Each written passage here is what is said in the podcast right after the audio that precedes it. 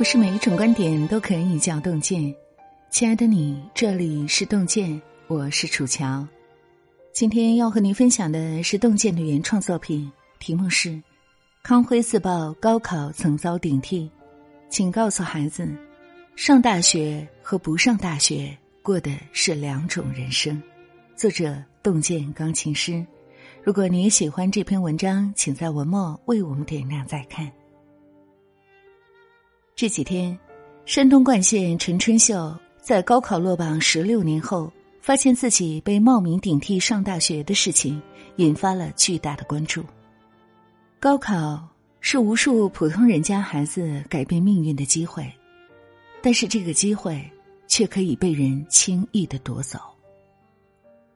陈春秀的顶替者。家中有钱有势，他用这个带着血泪的名额换来了自己舒适的生活。而陈春秀早早背上行李加入南下打工的行列，日子一过就是十六年。变身罗绮者，不是养蚕人。你永远无法想象，陈春秀多少次在梦里圆了自己的大学梦，你也不知道，他得知真相时。内心有多么痛。与此同时，康辉二零一九年出版的自传《平均分》中的一段往事被翻了出来。康辉回忆起自己高考录取时的波折，写下了这样一段话：“如果没有父亲的奔走，我的人生必定要被改写。”原来，康辉也曾遭遇被顶替的事情，离厄运仅仅一步之遥。那年，康辉报考北广，在三个候选人里面排名第一，全家人都满怀希望的等着录取通知书。可是北广一个电话打给康爸爸，竟然说没有接到你家康辉的成绩单。另外两个候选人里，有一个家里是当地教育部门的官员，动用权力把康辉顶替掉了。幸亏康爸爸没有妥协，带着证据就上了北京。北广后来派人查证，最后录取了康辉。想想，如果那时候康辉被人顶替了，没有去北广上学，那他永远也不可能成为央视的主持人。上不上大学，对于寒门子弟来说是改变命运、影响一生的大事。学历上差一点，人生就差一截。最可怕的不是你没能力，而是连翻身的机会都被人剥夺。没有什么比机会公平更重要，没有什么比巧取豪夺更可恶。去年有一个很扎心的新闻：徐州市的一对双胞胎保送北大中科院博士，接力帮妈妈在工地打工。被保送到北大直博的李国安和被中科院录取的哥哥李国平，每到暑假就回老家，一边做工挣钱，一边照顾母亲。同学要么在国外旅行，要么在家里舒服度日的时候，两兄弟却在工地上挥汗如雨。烈日当空的大夏天，两兄弟要连续作业八个多小时，唯一的工作就是从钢管上卸下连接扣。这给他们带来每天三百元的收入。上一代人的贫穷让兄弟俩不得不品尝生活的苦涩。值得欣喜的是，他们上了大学，不仅读了本科，还能读到博士。可以想见，兄弟俩毕业之后一定可以找到体面的工作，然后有自己的事业。他们的下一代也有了完全不同的起点。再也不用在人生之初就尝尽人间冷暖。如果自己无力改变命运，也要踮起脚托举下一代。而读书、上大学是寒门子弟实现阶层跃升的唯一途径。我以前看到一个段子很扎心，记者问小牧童：“你放羊是为了什么？”“为了赚钱。”赚了钱以后呢，娶媳妇儿生孩子，生了孩子干嘛？继续放羊啊！一代人的贫穷并不可怕，可怕的是代际传递，循环不已。人之所以贫穷，直接的因素是没钱，深层因素是没有资源、没有信息、没有眼界与格局。BBC 曾做过一档纪录片，叫《人生七年》。几代拍摄团队用接力的方式追踪十四个来自不同阶层的孩子，整整五十年，真实记录了他们的人生轨迹，也道出了社会最残酷的真相。出身富家的三兄弟从小就了解社会竞争，懂得合理规划，长大以后在家里的帮助下进了剑桥等名校。毕业后，他们成了律师和电视制作人。过着上层的优渥生活，受人尊重，家庭幸福。而底层的几个孩子没有机会读大学，早婚多子，失业，终身穷困。十四个孩子里，只有一个名叫尼克的幸运儿实现了阶层跨越。他出生在乡村，每天需要走三英里的路去上学，可他坚信知识可以改变自己的命运。二十一岁那年，尼克顺利考入了牛津大学就读物理系。毕业以后移民美国，成为了威斯康星麦迪逊大学的教授。这个纪录片揭示出一个残酷的现实：任何一个社会都没有绝对的公平。有的人用尽一生也无法逃脱贫穷的魔咒，有的人却出生在罗马，享有最好的资源。那么，这种差异的核心本质又是什么呢？其实，不是金钱、名誉、地位，而是选择权和机会。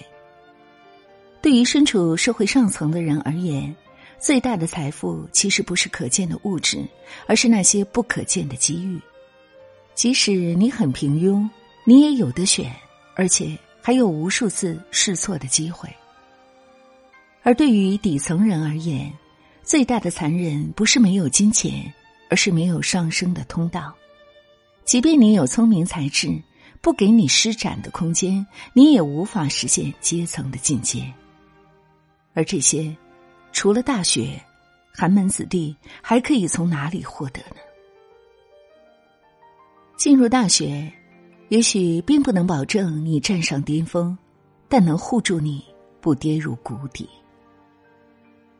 那张薄薄的录取通知书，也许就是命运的分水岭。这些年，总有人说读书无用，拿韩寒做例子。你看他没有上大学，照样混得很好嘛。前几年，韩寒接受采访，谈到当年的行为，表示很后悔。他说：“退学是一件很失败的事情。”说明我在一项挑战里不能胜任，只能退出，这不值得学习。于普通人而言，大学是人生的一座修炼场，只有经历了四年乃至更长的锤炼，才能脱胎换骨。我的本科室友阿生有一个很糟糕的原生家庭，父亲早年间赌博输了几十万后跑路了，母亲带着他做保姆为生。阿生考上了县城的高中，家里却拿不出钱。有人劝他，还读什么书啊？不如早点南下打工，减轻一点家里的负担。阿生妈妈坚决不同意。他对阿生说：“再难再苦，我都供你。你一定要读大学，去大城市，那里有妈妈永远不知道的路。”阿生给母亲叩了一个头，背起行囊就去了县城。之后的三年，阿生拼了命的学习，没有钱就晚上去打工，追不上同学的进度就用双倍的时间去苦学。他跟自个儿较劲，命运既然给了他这么低的起点，那只有奋斗的日子才叫活着。后来，我们就成了同学，那所学校是九八五。再后来，他读了硕士。毕业后入职互联网巨头，年薪四十万。一代宗师里说，一个人最重要的是见识，见天地，见苍生。大学更大的意义是让我们学会了人格独立，面对人生的风风雨雨，思考生活的本质，自己想要选择的方向。人生很长，可关键的，就是那么几步。读大学，就是蝴蝶飞过沧海的一瞬。有这样一段话，说：如果你的孩子不愿意读书，就带他去这四个地方看看：客运站、火车站、高铁站、飞机场。看看这四个地方的人穿什么衣服，说什么话，是什么样的气质，什么样的素质。读不读大学，对人的影响是全方位的，个人气质、价值观、格局都会不一样。更不用说人脉和资源的积累，这让我想起一个教育学上的分层理论，指的是大学教育对于劳动力市场而言，最主要的功能不是培养人才，而是鉴别人才，把人划分等级，向用人市场传递价格。在这个社会中，那些对生活满意度较高的人，大部分都受过高等教育。他们未必很有钱，但至少会有一份体面的工作，不会为了明天的生计而发愁。而没有好好读书、没有上过大学的人，明明很努力，可苦于没有学历，只好干最累的活儿，拿最少的工资，被现实摁在地上反复摩擦。所以，无论何时，无论何地，永远不要低估教育的意义。因为那张薄薄的学历证书背后，是你吃过的苦、读过的书、熬过的夜。你的这些经历，铺成了一条宽阔的道路，带你走到你想去的地方。每年的考试季和毕业季，洞见总会推出一些很棒的文章，借此来激励广大的学子。电影《一代宗师》当中还有一句台词很经典，他说。一个人要往远处看，过了山，眼界就开阔了。而那些真正有眼界的人，他不仅能够看得远，更是能够不管遭受到怎样的阻碍，都依然坚定不移。听过了今天的故事，你的感悟又是如何呢？欢迎大家在留言区和我们共同分享，很期待和你的相遇。如果你很喜欢这篇文章，请在文末为我们点亮再看哦。让我们相约明天，愿洞见的声音伴随您的每一个夜晚。感谢各位的聆听和守候，我是楚乔，在中国沈阳，祝愿所有的朋友们健康平安。数过四季轮回，爱上漂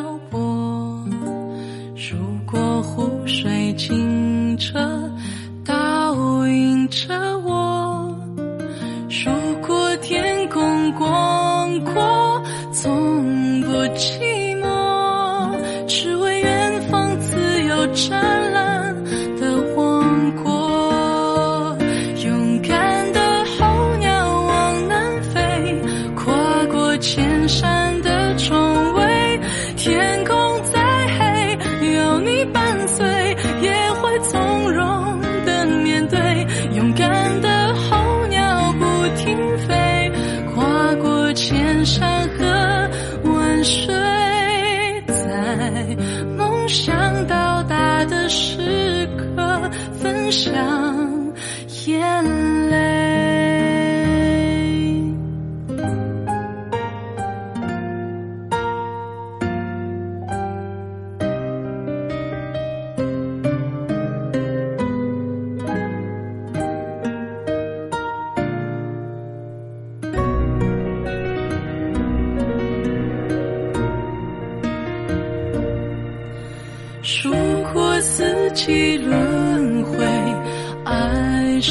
漂泊；如果湖水清澈，倒映着我；如果天空广阔，从不寂寞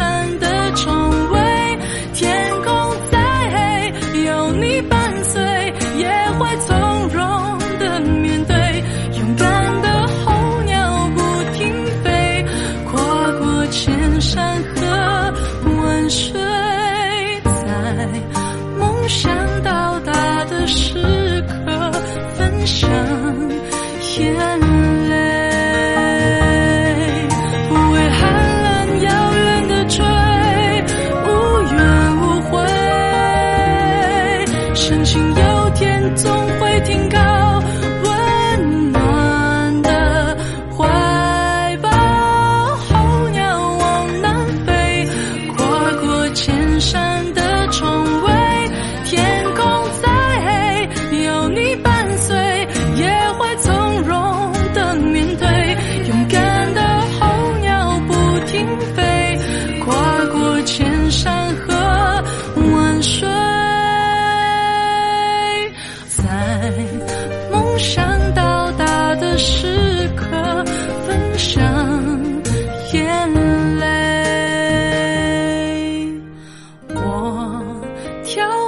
这世界的悲伤远